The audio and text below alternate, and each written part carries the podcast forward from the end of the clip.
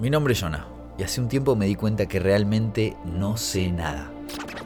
Bueno, algo sé, pero es casi nada en proporción a todo lo que hay para saber que será un 0,1%. Y lo maravilloso es que mientras más aprendo, más misterios se abren. Mi objetivo en este espacio es traer un poco de luz sobre temas que no conocemos tanto y son claves para evolucionar y crecer como seres humanos. Acompáñame y veamos con qué nos sorprendemos hoy. No sé nada sobre polaridad en relaciones, por lo que invité a Fadrique Soma, que es un mentor, terapeuta transpersonal y sabe un montón sobre relaciones y la importancia que tiene la polaridad en las relaciones, el masculino y el femenino, todo lo que abarca ese tema es muy interesante. Y aparte me contó sobre su vida, sus viajes a Jamaica, sus peregrinaciones y muchísimo más. Así que todos invitados a escuchar este episodio de No sé nada. Nuevo episodio de No sé nada. En este caso invité a Fadrique Soma, que es acá un costarricense que vino de Paseo Santa Teresa donde vivo, y lo invité para preguntarle sobre la polaridad en las relaciones, un tema del que realmente no sé nada, me interesa un montón. Voy a decir la verdad, sé un poquito, algo hice algunos talleres, algunos cursos, pero me interesa aprender mucho más y vi que Fadric se dedica a esto, es terapeuta, es mentor, experto en relaciones conscientes, terapeuta transpersonal y es un buscador de la vida, una persona muy interesante, así que gracias Fadrique por, por venir y estar acá. Gracias, gracias por tenerme acá, emocionado de tener esta conversación con vos. Ahí, a ver qué sale de esta, charlita. Total. Fadrique, te sigo, te sigo en las redes. Quiero empezar preguntándote cuántas vidas tuviste en esta vida? sí, sí. Es, de hecho, ayer estaba hablando con una amiga de eso, como que le estaba contando a otra amiga eh, acerca de mi vida y que he tenido varias vidas. Me resulta interesante, curioso, porque siempre tuve la dicha, diría yo, de, de atreverme a hacer lo que se sentía o se siente coherente para mí en el momento. Y también tuve la dicha de tener papás con una mente muy abierta que me dejaron volar em, y me dejaron también seguir mi camino sin tantas trabas. Entonces, eh, he tenido varios episodios, diría yo que hay unos tal vez cuatro o cinco episodios de mi vida muy marcados en donde pareciera que fueran como diferentes vidas. Eh, porque son muy contrastantes, aunque todas siguen de alguna forma una línea de búsqueda espiritual y de Sí, un, camino de introspección, diría yo, pero cada una con su particularidad. Bueno, empecemos por el primer episodio de tu vida bien diferente. ¿Qué edad tenías? Y no sé si te fuiste a Jamaica, pero fue tiene que ver con la cultura Rastafari, ¿puede ser? Sí, sí, exacto. Sí, tenía 18. Bueno, a ver, yo empecé. ah, empezó antes, ok. Empezó antes, empezó cuando yo tenía como 13, 14 años que empecé a escuchar, yo tenía una influencia de música reggae muy fuerte en mi vida desde muy joven, o sea que me encantaba. Y mi mamá toda la vida ha tenido un hotel en el Caribe, entonces he tenido influencia, digamos, afrocaribeña desde muy niño. Pero pasó que a cierta edad empecé a escuchar la letra detrás de la música. Y me acuerdo de yo mismo decir, ah, wow, esto hay un mensaje detrás de esto, es un movimiento, es un estilo de vida, y empezó a llamarme la atención al punto que empecé como a estudiar, o sea, a prestarle más atención a las letras, claro, y entonces habían palabras claves en las letras que, que me llamaban la atención y empecé a investigar por mi cuenta. En ese momento internet apenas estaba saliendo y me acuerdo buscar todo lo que yo podía alrededor de Rastafari rastafarismo, y con esa información que tenía, como a los 15 años, de hecho a los 15 años empecé a dejarme crecer los dreads. Los dreads, las rastas. sí, sí, y empecé a, a, hacer todo lo que yo podía para acercarme al estilo de vida. Entonces me iba a la montaña a leer la Biblia y, y en eso, eh, como tal vez uno o dos años después encontré a dos amigos que estaban como en una onda similar, entonces ya tenía un par de compañeros y nos íbamos juntos y escuchábamos rey, escuchábamos y leíamos y nos informábamos al respecto. Y así fue creciendo mi interés eh, a tal punto que cuando cumplí 18 años decidí irme a vivirlo. O sea, ya tenía una necesidad fuerte de, de poder ya vivir ese estilo de vida y no solo quedarme con la teoría. Entonces ahí dejé la universidad y me fui a Jamaica. Me fui con mi papá a una comunidad porque investigando me di cuenta de esta comunidad que fue una, es una de las comunidades o una de las mansiones de Rastafari más ortodoxas que se llama Bobo Shanti. Y, y, entonces acompañado por mi papá, él, él fue, me acompañó, nos quedamos como tres días, volví y me devolví y ya ahí me quedé y bueno, ahí te puedo seguir contando. Para, ¿y tu papá qué decía cuando, cuando tu, su hijo, bueno, vos me dijiste que de mente abierta, pero mi hijo de 18 años se quiere ir a vivir a Jamaica y a vivir la vida Rastafari, ¿qué, qué te decía él? Sí, mi papá, ambos mis papás me han apoyado mucho, la verdad, tengo que decir, en todas mis locuras, en todas mis búsquedas, por decirlo así tuve un poco de resistencia de parte de mi mamá, sobre todo, como que lo pensara bien, pero nunca recibí de, mi, de parte de mis papás como un no rotundo, sino fue como, bueno, anda y explora. Entonces, en ese sentido, tuve el apoyo de ellos. Y, y bueno, nada, ya llegué y me recuerdo el primer día que llegué, dije, wow, esto es lo que yo quería. De alguna forma me encantó y ahí me quedé. Antes de pasar a tu próxima vida, que ahora viene, ¿Qué fue lo que más te, llevaste o aprendiste de esta cultura? A mí me parece fascinante y de hecho quiero hacer un episodio solo de la cultura Rastafari con alguien que, hoy en día esté metido, un Rasta así bien roots. Sí, sí, sí, eh, Pero a vos, ¿qué, te llevaste de esta cultura? O sea, ¿por qué te metiste, pero qué aprendiste de, de esto?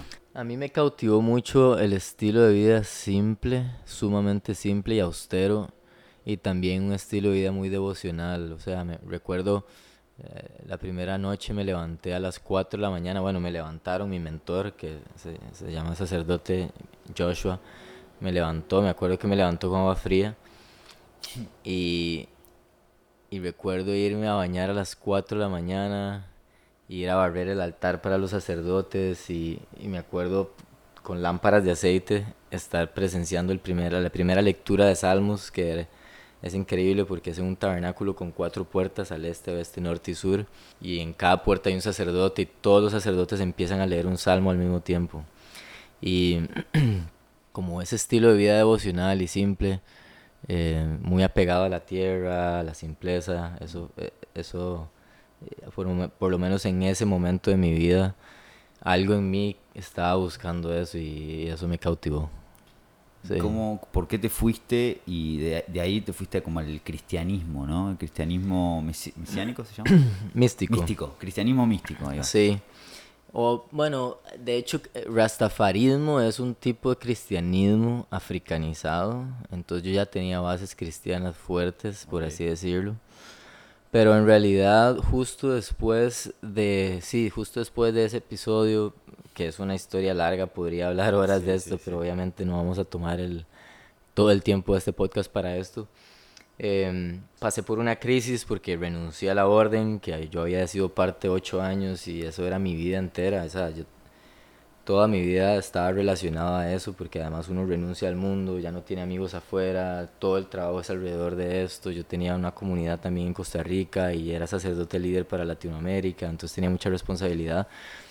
Entonces cuando renuncié fue como una crisis de identidad muy fuerte, no sabía realmente qué hacer, para dónde agarrar y cómo reinventarme, digamos. Pero en ese momento, en realidad, lo que hice fue que me fui a vivir como mendigo por un año.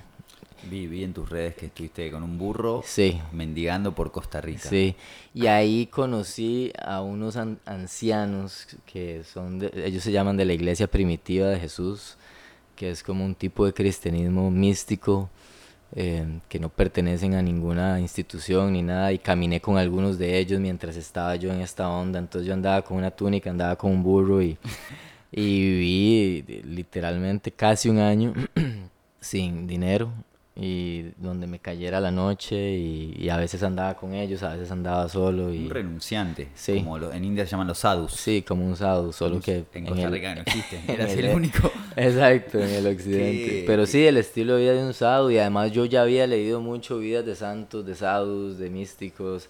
Yo tengo todo ese linaje muy metido desde muy joven. Claro, te interesaba todo eso de sí, chico. Sí, y leyendo las epopeyas del Srimad Bhagavatam, donde habla de Abaduta Tatrella, que dormía bajo las estrellas y no tenía cama para dormir y todo este tipo de cosas andaban en mi cabeza. Entonces, cuando te vino la crisis, en vez de como el 99.9% de la población va a los bares, sale a buscar distracciones afuera eh, y hace todo este tipo de cosas para no, no ver lo que le está pasando adentro, vos renunciaste a todo, a un burro y a pasear por Costa a no a pasear, a caminar por Costa Rica. A divagar. y Sí, que en realidad es muy interesante. O sea, te puedo contar algunos detalles más personales de esto. Como, bueno, yo primero me salté toda esta etapa de fiesta porque desde muy joven entré en un camino muy devocional donde estas cosas no eran parte de. O sea, yo me tomé mi primera cerveza a los 32 años. Wow. Eh, y empecé a, descubrir el mundo de, de, la, de, las sustancias y de la fiesta y de la juerga a los 33, o sea, muy grande. Pero entonces, sí, nunca me fui por ese camino porque no era parte de mi camino de por sí, como el, de, el del alcohol y la fiesta, pero más adelante, en realidad lo que yo estaba era perdido perdido en el sentido de que había dejado un camino eh, donde que me daba mucha estructura, eh, ¿verdad? Esa era mi comunidad, yo, ahí depositaba mi energía, ahí trabajaba, ahí socializaba y después de no tener esa estructura quedé en el aire, entonces básicamente el hecho de andar divagando sin norte era, era un símbolo de, de mi propia divagación interna donde no, no tenía como norte interno tampoco no tenía dónde ir no tenía no sabía qué hacer de mi vida entonces me dediqué a divagar. Mm. y, creo que era una representación exterior de lo que estaba viviendo interiormente. Y de ahí tengo entendido que te fuiste a la India o a Tailandia, Sri, Lanka, a un monasterio y te metiste. Como que todo tu tus 20 más o menos sí fue un camino muy interior y muy solo, ¿no? Como solitario, ¿no? Porque ahora trabajas con, con parejas, con vínculos, que es de a dos o de a tres, pero todo tu primer parte de tu vida, de, tu vida mm, adulta, fue solo. Sí, totalmente. Bueno, a ver, eh, muchas de estas eh, vivencias que tuve eran en comunidad. Okay. Pero digamos que después dejé la vida comunitaria y me fui mucho como a lo que yo llamo espiritualidad freelancing o freestyling, que era como yo mismo, conmigo mismo, con un libro y teniendo la experiencia directa de lo que es estar como sumergido en ese mundo sin comunidad. Y, y bueno, sí, entonces eso me llevó a la... Después me fui a la India, de nuevo. Yo aquí todavía estaba en un momento en donde era como... Todavía no había encontrado un lugar en el mundo sobre cómo cómo manifestarme, cómo de alguna forma ser parte de esta realidad. Estaba divagando todavía, era como, estaba en una búsqueda muy intensa. Y parte de esa búsqueda fue como mover a la India y si me pierdo, me pierdo. Y si me pierdo para toda la vida, me pierdo para toda la vida. Y en la India me fui igual con 50 dólares, no tenía dinero, dormía en templos, sin ashrams y a donde fuera. Estuve estuve en, o sea, llegué a la India y puse un dedo en el mapa con los ojos cerrados y a donde cayó me fui. Y era al norte, casi por Jammu and Kashmir, por es, que es arriba de, de, Rishikesh al norte y bajé hasta que es una película de tu vida. No sé si ya lo pensaste, pero me parece alucinante eso. Sí, esa parte Total, como muy de mucha incertidumbre. incertidumbre, pero entrega, como confianza en la vida. eso. Me voy, no importa, no sé tenía mucha confianza en la vida, curiosamente, ahora que a veces paso por inseguridades y miedos, digo, cuando me acuerdo de ese momento, es como en ese momento no tenía ningún miedo y no tenía nada. Y, pero bueno, entonces, sí, ahí bajé hasta el sur y después me fui a Sri Lanka porque yo siempre había querido, ya, es que cuando yo renuncié al rastafarismo me introduje al, al budismo por medio de meditación vipassana. Hice varios años cursos de 10 días de silencio y estuve entonces leyendo mucho sobre el budismo y me encantó y también obviamente me fui a la orden más radical de extrema renuncia que se llama Theravada. Nunca al suave, nunca, No, nunca, nunca suave. medios. Sí, era muy extremo en mi búsqueda. Y, y bueno, esta orden, sí, es una orden, de- es una orden mendicante, de hecho. Uno, uno tiene solo ocho posesiones, no puedes tocar dinero. ¿Cuáles son las ocho? Es, eh, sí, sí, es un par de túnicas, em, hilo para coser y aguja, un bowl para, Pedir comida. para pedir comida, una sombrilla, una rasuradora y un filtro de agua. Creo que ya, por ahí. Wow. Sí, y, y bueno, y entonces quería yo de nuevo vivir ese estilo de vida, o sea, experimentar ese estilo de vida con, dentro de esa orden en particular y, y ya como al año me di cuenta que después de haber sido parte de varias tradiciones me di cuenta de que las tradiciones están ya demasiado teñidas de cosas que no me gustan. Em, hay mucha religiosidad, eh, las tradiciones ya tienen también un ángulo muy político, o sea, el budismo es muy político ya, por ejemplo, el rastafarianismo es muy político. Y, y me, me harté de los ismos. Mm, y, y bueno, pues ahí terminó ese episodio. Ok, quiero saber. Excelente.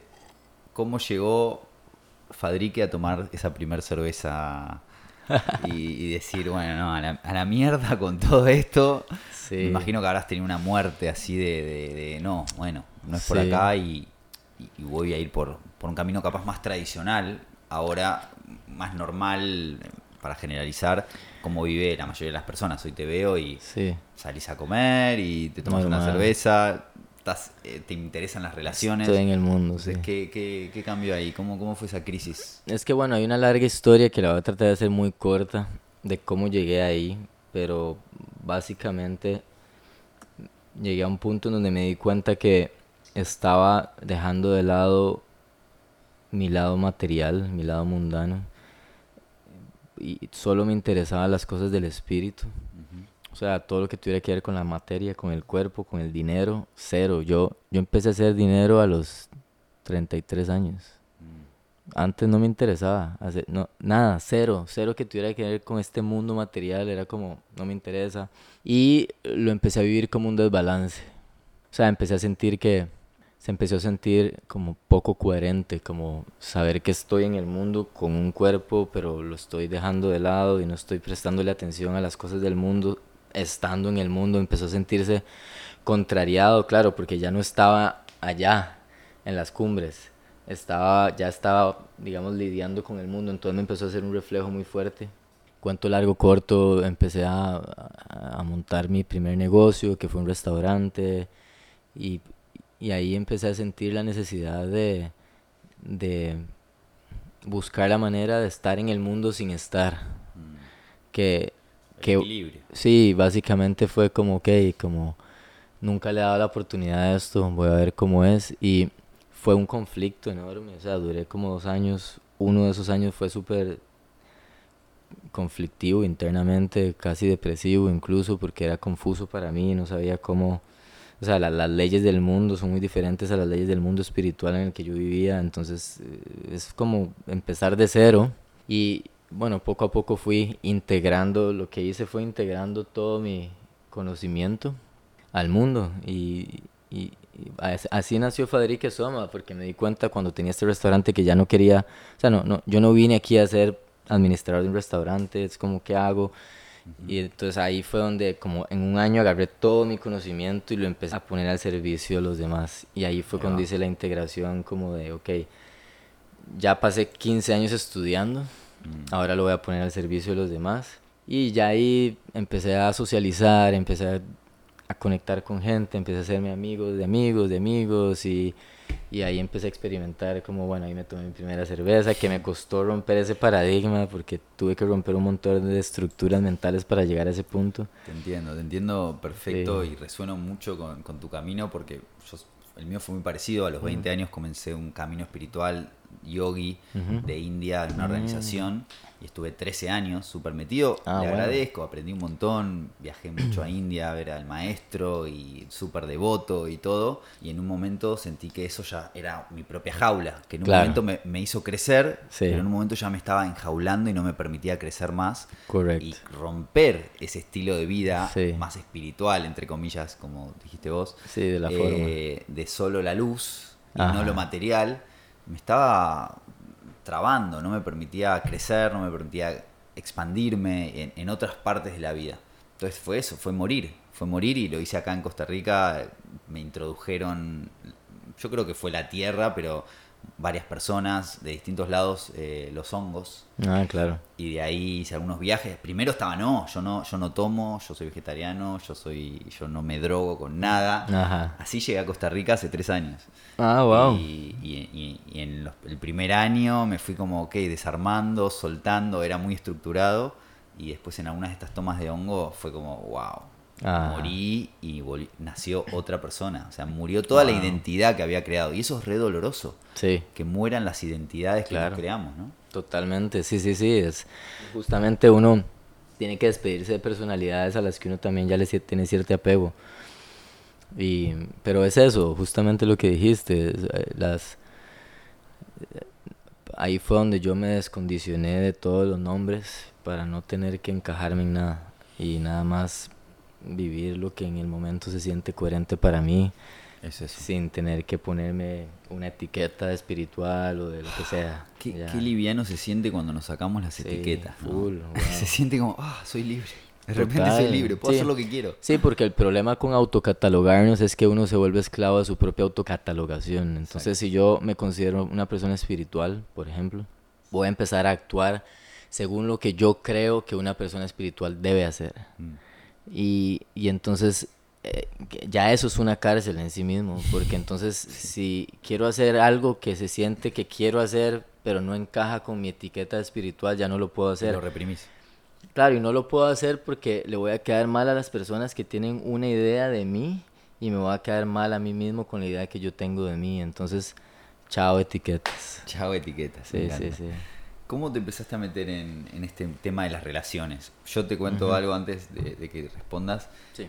Hace tres años quería empezar un podcast y, y al principio iba a ser solo de relaciones. Ah, Me parece un tema maravilloso, me sí. encanta porque, claro, y creo que a todas las personas que nos, nos gusta este tema, no sé si es tu caso, es porque nos pasó algo. O sea, las relaciones eh, Nos no- han golpeado nos dolió, nos duele.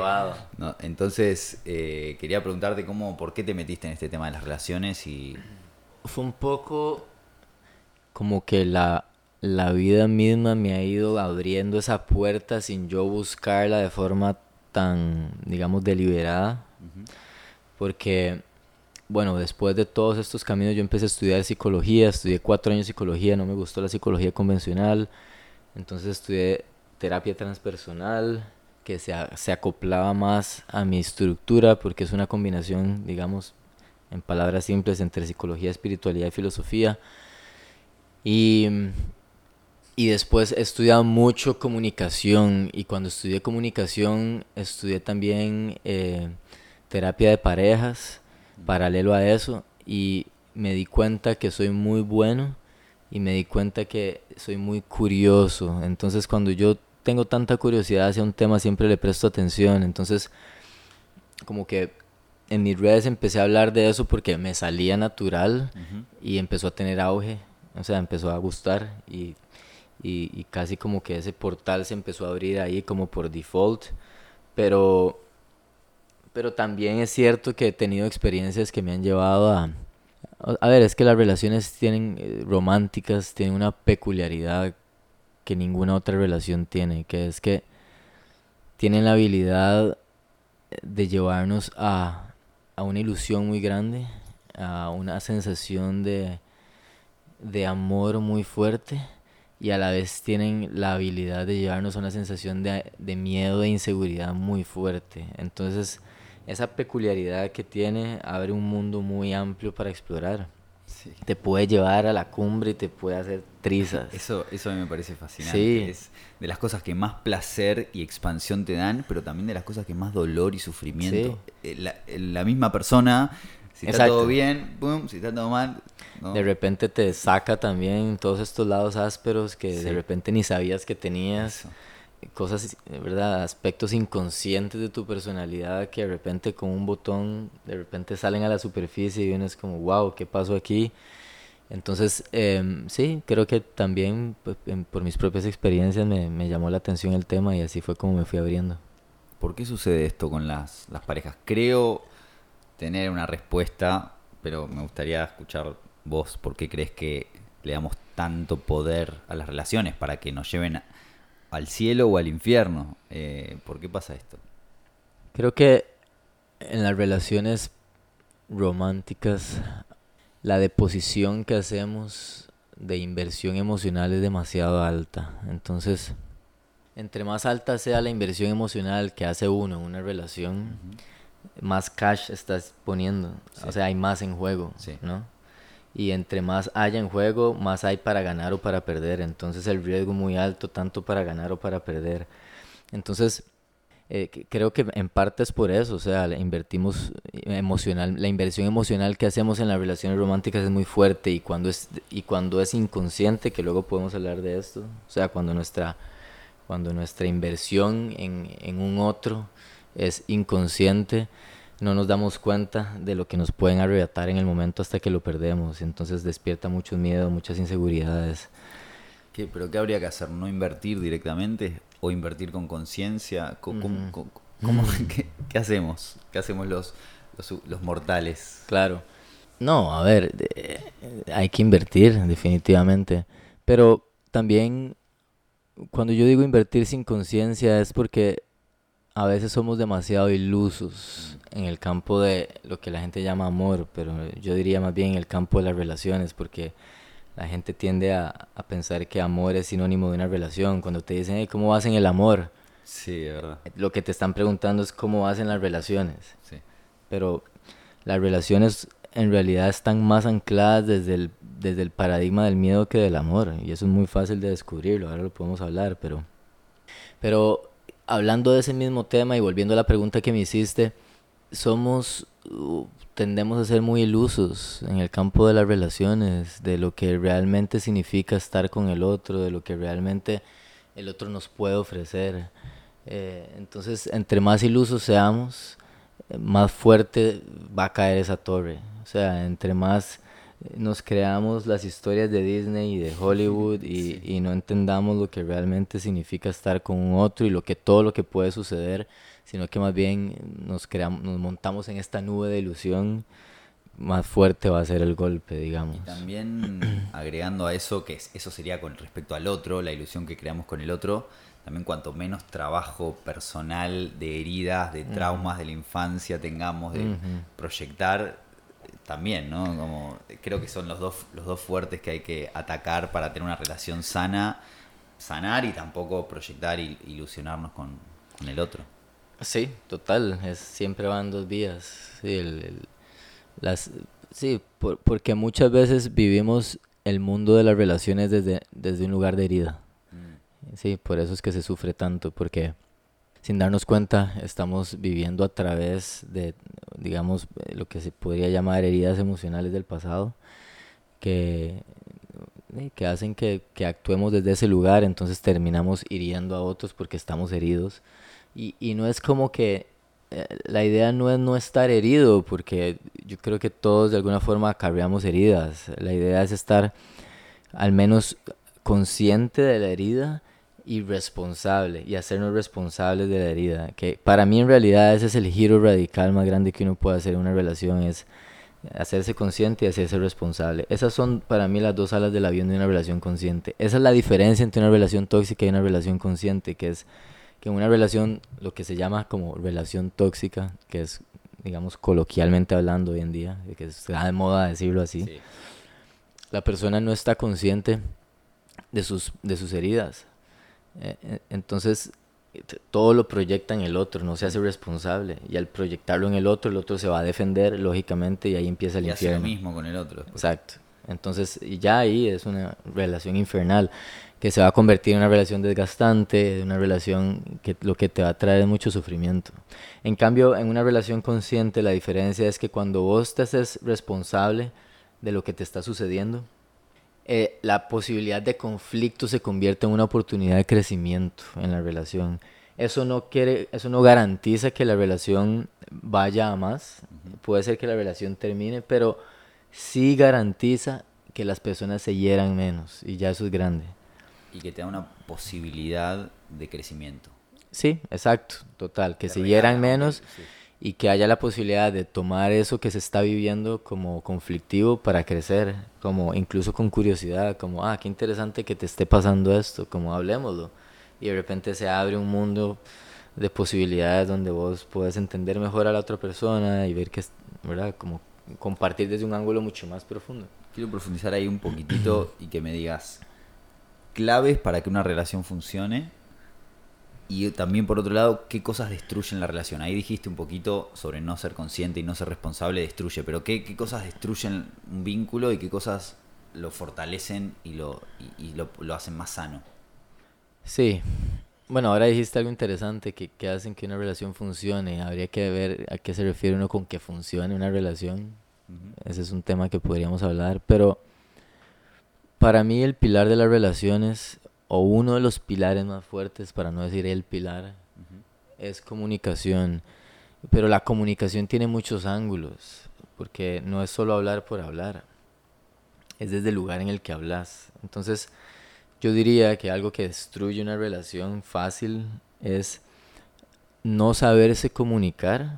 Entonces, o no comunicarse, o no saberse comunicar, porque a veces uno sí se comunica, pero lo hace desde un lugar de herida, por ejemplo. Entonces, vos puedes... Desde la culpa. Claro, desde la culpa, desde el, desde el sufrimiento, desde la, desde la mm. victimización, ¿no?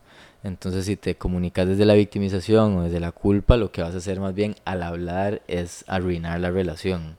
Entonces, yo diría que la comunicación es un pilar fuerte y, y, y, no saber cómo comunicar lo que nos sucede internamente y cómo escuchar, porque escuchar es parte de comunicar, em, es lo que se trabaja fácil una relación, porque vos de repente me podrías estar contando algo, pero si yo escucho desde, mis, desde mi lugar de herida, entonces todo lo que vos me estás diciendo entra por un filtro en donde lo que se dice coloquialmente me lo tomo personal.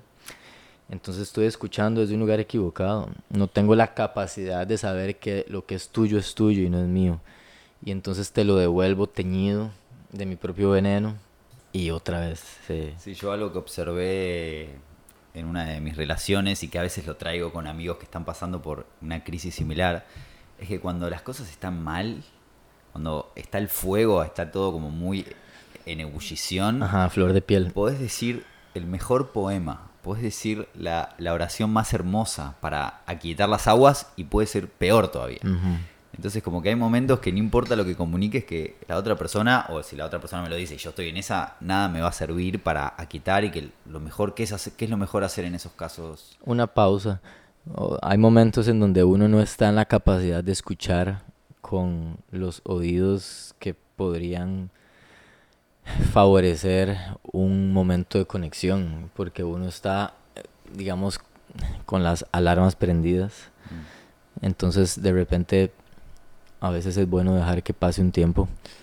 Eso es lo que yo llamo una pausa en donde yo te puedo decir, mira, en este momento prefiero no hablar, prefiero que eh, nos demos un chance. Y ese chance o esa pausa puede ser de una hora y cuando a la hora yo te vuelvo a vos para ver si estoy ya como en, en la posición para hablar. Eh, es muy simple en realidad. Lo que pasa es que a veces nada más las emociones nos ganan.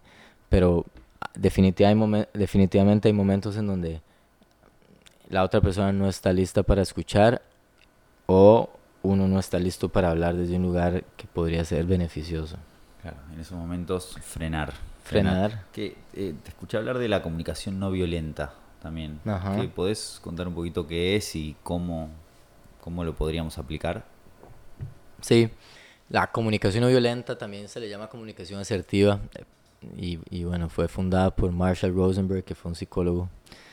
y ha sido una de mis grandes escuelas. Mi, de hecho, mi enseñanza está muy, muy influenciada por, por esta eh, conciencia de comunicación, más que una técnica, es una conciencia.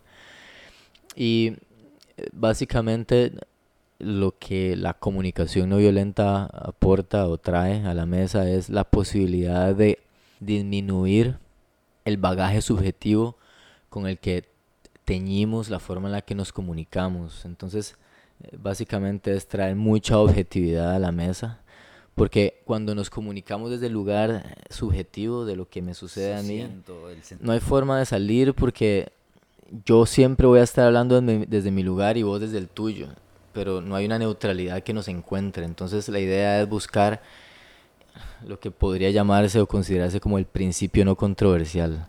Y el principio no controversial es el que es neutro, es el que los dos podemos decir como esas son unas chancletas.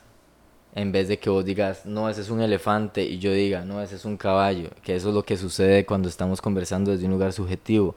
Yo tengo mi opinión porque yo estoy viendo la realidad desde mis propios lentes, desde mis propios filtros y cuando hablo de lentes y filtros hablo de heridas, hablo de traumas, hablo de todo mi bagaje subjetivo.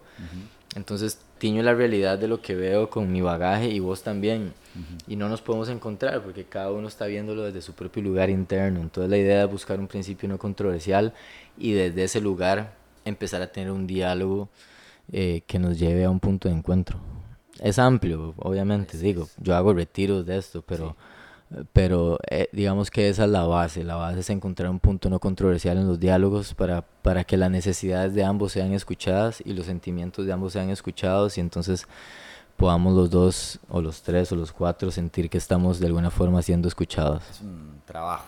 Sí. No, es algo liviano, simple, porque tampoco nadie nos enseñó en ningún lugar, en ningún momento, en la escuela, universidad, nuestros padres no tienen esta sabiduría, este, esta inteligencia emocional, y es algo que debemos nosotros esforzarnos por aprender. Sí, o sea, de hecho, la forma en la que nos comunicamos usualmente o que aprendimos es, es, un, es, un, es un lenguaje que está diseñado para generar desconexión. Está lleno de culpa, está lleno de miedo, está lleno de inseguridades, está lleno de victimización. Entonces es un lenguaje que está diseñado para desconectarnos. Mm. Y la idea es traer un lenguaje que más bien esté diseñado para conectarnos y, y para ayudarnos a tener diálogos efectivos. Me encanta. ¿Por qué, ¿Por qué es tan importante la polaridad en una pareja entre hombre-mujer, hombre-hombre o mujer-mujer? O, no sé, otros géneros, no conozco, no sé mucho del tema, pero eh, ¿por qué es tan importante la polaridad en una relación? En una relación romántica, ¿no? Porque la fricción erótica se da por polaridades. Entonces, entre, entre más contraste haya, y por polaridad me refiero a dos fuerzas en principio opuestas y por ende complementarias. O sea, al ser opuestas son complementarias, ¿no? Porque eh, por ser diferentes se complementan. Si fueran iguales no se complementarían, serían iguales. Entonces, igual, es decir, más con más, se, se fusionan y, y, no se convierte en nada. No hay una cosa que, que, que genere fricción con la otra, no hay una chispa. Igual menos con menos. De hecho, si vos eso lo puedes ver en un imán, que si pegas más con más, se repele. Sí. No se une. Más con menos, se une. Entonces, el, el, principio de la... De, de lo que genera fricción erótica sobre todo porque no es tanto un tema de generar amistad, ¿sí? sino más bien la, la fricción erótica que tiene en base el principio de la sexualidad es súper importante que sean fuerzas contrarias donde, hayan, donde haya chispa, donde haya fricción, donde se complemente una con la otra, donde lo que vos me das yo no lo tengo, donde lo que yo no tengo vos me lo das. Para eso hay que, hay que siento yo, traer y blanquear, que blanquear sería como aclarar. Ajá está bien que las, dos personas de un vínculo no hagan lo mismo o que tengan diferentes roles dentro de la pareja, ¿no? Porque lo que, lo que veo en muchas parejas es que cuando no está eso diferenciado, pasa esto que estás diciendo, deja de haber esa atracción sexual que al principio la había y después deja de haberla. ¿Eso está relacionado entonces con la polaridad? Sí, sí, sí, sí. Y es un tema amplio porque Hay una línea delgada donde, eh, a ver, algunas, el principio de la, de la, polaridad no siempre se manifiesta de forma visible. Mm. Es, a veces es una postura interna en donde... Energético. Sí, por decirlo así. No, no, yo no uso tanto esa palabra, pero podríamos usar esa palabra en, en esta ocasión, que es que al final son, es, yo, la manera en que me gusta verlo es que son simplemente dos fuerzas de acción diferentes, ¿sí? Como decir la noche y el día, eh, ninguna es mayor, eh, ninguna es mejor o peor, simplemente tienen cualidades diferentes, en donde una de repente es más pasiva, la otra es más activa, y, y cada una emana una cierta frecuencia a través de un, ya sea una acción concreta o simplemente como una postura interna. Entonces, a veces no es, no es, no es algo que uno pueda necesariamente señalar, pero también se puede señalar si se manifiesta de forma externa como una fuerza activa, literal. Em, pero al final es eso, al final es, es, es saber que lo que yo no tengo, el otro me lo puede dar. Mm. Sí, es, y por eso uno podría pensar que los hombres en general podríamos tener un patrón de cierta fuerza de acción, aunque no siempre es el caso, ¿cierto? Y no es algo que está fijado, es algo que podemos también como, eh, podemos fluctuar entre una cosa y la otra. Pero si yo, por ejemplo, como hombre, tiendo a manifestarme desde lo que uno podría considerar como una fuerza masculina o una fuerza de acción activa, Em, yo quiero que mi pareja me dé lo opuesto a lo que yo, ya me doy. Porque lo que yo ya me doy, ya me lo doy. O me lo dan mis amigos hombres. Bien. Entonces, me, por, por principio, me atrae lo que es lo que yo no me doy. Lo que yo no, no tengo tan a la mano. ¿Sí? Y, y que eso venga del otro, de alguna forma. Y al revés también. Y al revés también. ¿Cómo hacemos para fortalecer eso en una pareja? Por ejemplo, el caso, vamos, una pareja que está totalmente despolarizada. ¿Cómo haría para fortalecer o trabajar y que vuelva a haber esa tensión sexual y que, uno necesite lo que tiene el otro, como estabas diciendo? Habría que ver primero cómo hacer un escaneo de cuál es la manera en la que naturalmente una persona y la otra en la pareja se manifiestan de forma como natural, como que, que de qué forma cada uno fluye más sin tener que necesariamente presionarlo. Porque en muchos casos hay parejas en donde la mujer de repente tiene una fuerza más masculina y el hombre más femenina y aún así funciona porque es la misma polaridad solo que en... Sí. ¿No? Sí. Pero muchas veces lo que pasa es que en realidad la mujer ha estado como sobreactuando su energía masculina, no porque esa sea su naturaleza, sino por cosas de la vida. Puede ser porque eh, le ha tocado en la vida salir adelante y sacar a su familia y ha tenido que estar más en una fuerza de acción como constante y o su pareja no toma las riendas de la vida y entonces ella de alguna forma naturalmente ha tomado esa posición entonces habría que ver primero qué es lo que está pasando okay. ¿sí? cómo juegan ellos de forma natural sin que haya presiones para ver cómo cuál es la naturaleza de ambos y desde esa lectura es simplemente pronunciar una cosa y la otra. Y entonces hay personas que son más balanceadas, hay personas que pueden fluctuar fácil entre lo que se considera masculino y femenino.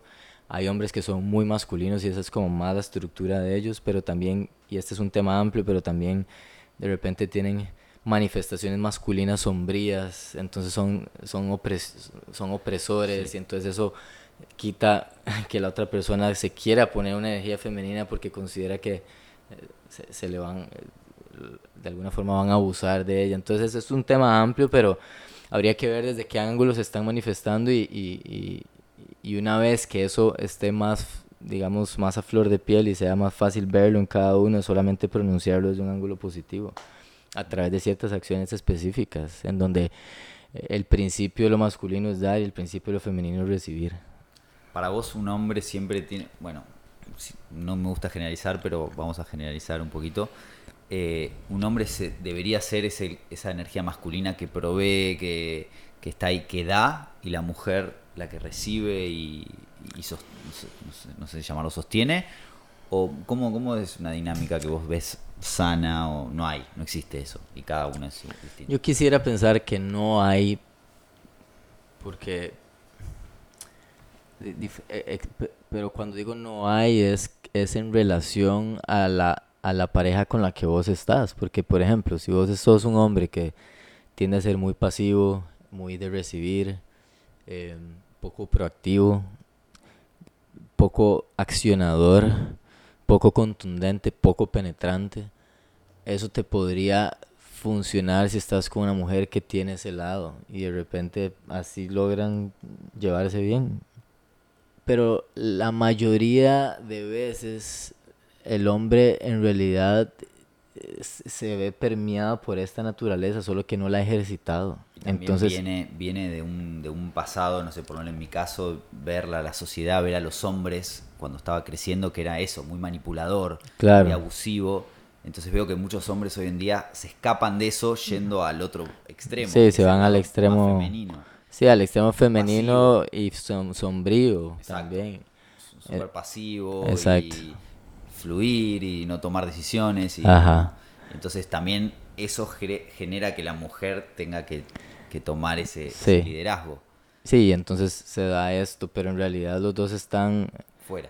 est- están fuera. La mujer quisiera descansar, quisiera recibir, quisiera aprender a dejarse llevar, quisiera no tener que decidir en cuál puta mesa sentarse a comer y que sea el hombre el que lo haga, pero están contrariados. Entonces, ni ella se ha abierto a recibir y a estar dentro de su polaridad femenina por X razones, ni él dentro de su polaridad masculina. Entonces, yo diría que en la mayoría de los casos es preferible que el hombre sepa cómo actuar desde ese ángulo, definitivamente, y que en algunos pocos casos le podría funcionar, pero en la mayoría de casos no le va a funcionar bien y se va a convertir en una traba para su relación y eventualmente la mujer se lo va a reclamar.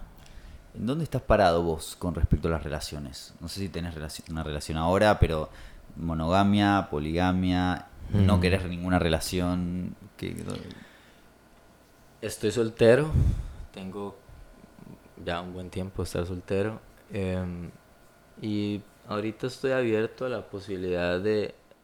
Estuve soltero y me, y me encanta la soltería, disfruto mucho mi soledad y, y la posibilidad de tener conexiones con diferentes personas, pero últimamente he sentido ya como que me gustaría de repente profundizar con alguien.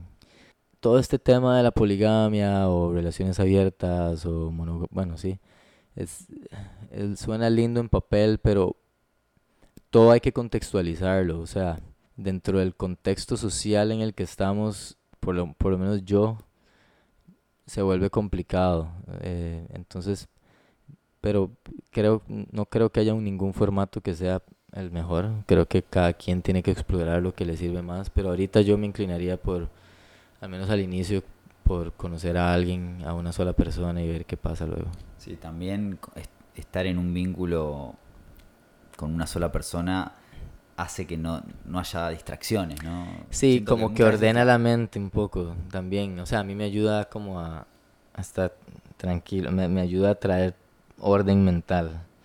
Versus lo abierto es como hay mucha, a- o sea, mucha posibilidad, entonces eso distrae de alguna manera y te, ¿verdad?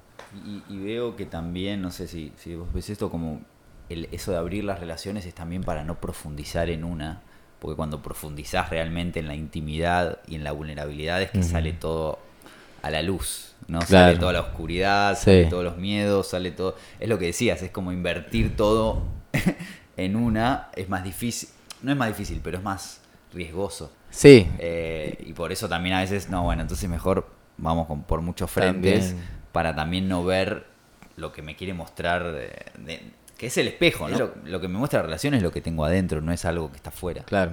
Sí, de- o sea, se puede usar como una forma de escapismo. eh, Exacto. Pero ya eso cada quien sabrá, ¿no? O sea, la intención con, cada, con que cada quien se meta en una relación y el formato que utilice ya es muy personal. Fadrik, eh, llegando al final de esta linda charla, ¿qué de todos los estilos de vida, creo que igual ya lo hablamos, pero, pero me gustaría preguntarle bien concretamente, pasaste por todos lados, Jamaica, Rastafari, budismo, ¿Te, te- te sentís identificado o te representa algún estilo de vida hoy? Me dijiste que estabas, lo mejor es sin identidad, pero o lees algo, te gusta algún filósofo, vas por una corriente, no sé, estoicismo, no sé, Mm. algo. ¿Te, te sentís identificado con algo o, o 100% libre? O sea, ahorita no estoy siguiendo ninguna tendencia filosófica, tengo muchos años de ya no seguir como una tendencia filosófica, pero siempre tengo, siempre estoy leyendo cosas y siempre tengo mis, eh, mis yo diría mis rachas de, de influencias. Ahorita estoy leyendo a un autor que me encanta, que se llama Fritjof Schwann, que habla sobre la sabiduría perenne y cómo es, es digamos, literatura tradicional de alguna manera. Pero bueno, y tengo una fuerte influencia de pensadores contemporáneos como Jordan Peterson, por ejemplo, que es, es amplio el mundo Jordan Peterson entre filosofía y simbolismo y Polaridades también. Sí, de incluso, todo, sí. pero pero sí no no no diría que tengo una tendencia fija en este momento. Me abro a muchas cosas, eh, pero siempre estoy entre temas de de filosofía, también como de bienestar, como de salud en general, psicología, eh, sí, filosofía, psicología y algo de espiritualidad siempre anda por ahí también. Y la mezcla. Sí, sí, Bueno, sí. Como que encontraste el equilibrio. ¿no? Sí, Después al de- final eso es. ¿Te Exacto. sentís como con los pies en la tierra? Sí, es, es cuando más balanceado me he sentido, definitivamente. Ahorita ya siento que estoy como... Primero porque ya estoy también como sirviendo, o sea, como que ya estoy como ofreciéndome al mundo. Eso me da un anclaje muy fuerte. Em, obviamente nunca paro de aprender, pero, pero ser mentor también me ha ayudado a anclarme mucho. Y también un balance muy lindo entre mi mundo interior y mi mundo exterior. Qué lindo ver todo lo que tuviste que vivir y para llegar acá y para Mm. hoy en día sos un referente en Costa Rica y en las Sí. redes sociales de temas de relaciones y todo, gracias a todo ese pasado Sí. que tenés, ¿no? A irte a, la- a Sri Lanka, a irte a la India, a esa entrega, gracias a todo eso estás acá. Sí, sí, como ver el fruto de eso, es, se siente satisfactorio para mí y, y también es interesante como a cada camino es diferente, ¿verdad? Como que, que me iba a imaginar yo que tenía que cruzar todo esto para ahora estar en el lugar en el que estoy, pero bueno, así fue y Claro. toca honrarlo porque igual ha sido muy lindo. Bien. Sí. ¿Sobre qué tema no sabes nada y te gustaría aprender más? wow. No sé nada sobre... Bueno, no es que no sé nada como dijiste vos, pero creo que lo que más me está interesando en este momento es ciencia y sé poco. ¿Qué parte de la ciencia? Y ciencia, Como el descubrimiento de la humanidad, el- este, la ciencia es inteligencia sí, artificial, es claro, ciencia, es muy, ¿qué es muy ciencia? amplio. Diría que ciencia más desde lo que tiene que ver con el funcionamiento de la mente. O sea, la, la- el funcionamiento de la mente desde una perspectiva científica. Sí. ciencia se llama. Por ahí, eso me gusta, me está, me está atrayendo últimamente. Muchas gracias, hermano. Gracias, Gracias a vos por tenerme aquí. Gracias por haber llegado hasta acá. Soy Jonah Merla. Esto fue No sé nada. Ojalá te hayas llevado algo, hayas aprendido algo que te sirva para tu día a día. Y si tenés algún amigo o amiga que le podría llegar a interesar este tema en particular, mandale este podcast o seguime en las redes sociales Instagram arroba Jonah Merla. Nos encontramos muy pronto en el próximo episodio.